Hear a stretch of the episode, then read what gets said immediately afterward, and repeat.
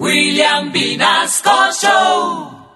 Hoy en William Vinasco Show de Candela les compartimos una noticia importante, una especial, muy especial para las personas que deben declarar renta y es que para quienes debían realizar este trámite hasta el pasado viernes 22 de septiembre se le ha ampliado el plazo para hacerlo hasta el día de hoy.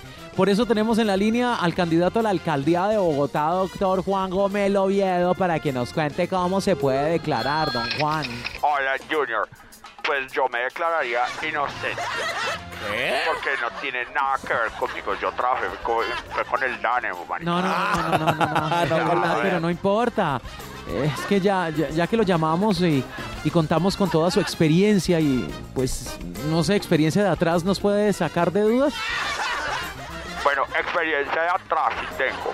Con los años de experiencia y, de- y lo otro también. Y bueno, no hay problema, mariquis. Porque uno en campaña contesta lo que le pregunten.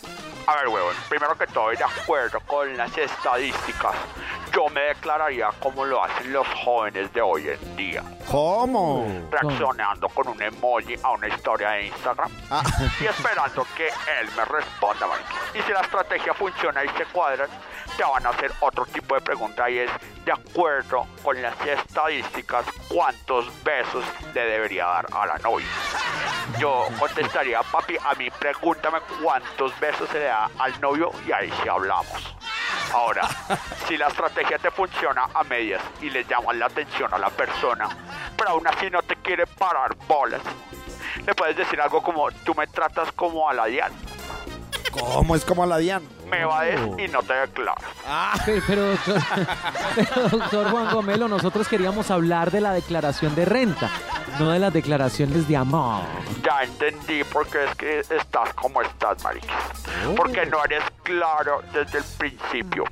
Y por eso las muchachas no se quedan contigo. Y por eso, y por tus comentarios tan descabellados.